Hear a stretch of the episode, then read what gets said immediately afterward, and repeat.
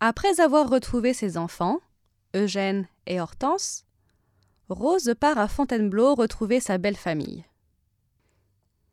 Rose demande souvent à sa mère, encore à la Martinique, de lui envoyer de l'argent. Malgré son manque de moyens, on la voit aussi dans de nombreux salons, notamment celui de Madame Tallien. Elle y allait, disait-elle, afin de mieux vivre selon son rang. On la reconnaît d'ailleurs comme l'une des merveilleuses du directoire, le gouvernement mis en place après la Révolution. À cette même époque, Rose fait la connaissance de Barra, un membre du comité de sûreté générale qui fréquente aussi les salons de Madame Tallien. Cet homme, certainement charmé par la grâce et l'esprit de la vicomtesse, lui offre sa protection.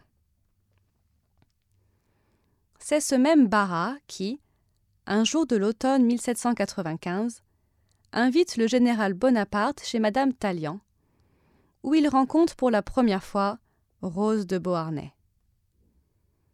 Ils devinrent rapidement amants.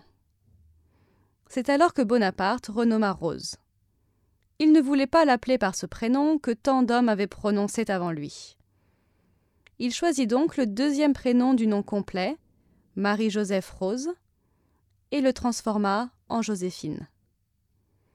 Le général est fou amoureux de la belle créole, comme en témoigne cette lettre écrite à cette époque. 7 heures du matin. Je me réveille plein de toi. Ton portrait et le souvenir de l'enivrante soirée d'hier n'ont point laissé de repos à mes sens.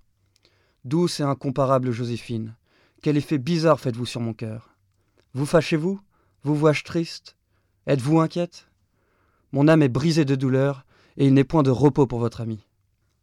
Mais en est-il donc davantage pour moi, lorsque, me livrant au sentiment profond qui me maîtrise, je puise sur vos lèvres, sur votre cœur, une flamme qui me brûle. Ah. C'est cette nuit que je me suis bien aperçu que votre portrait n'est pas vous. Tu pars à midi, je te verrai dans trois heures.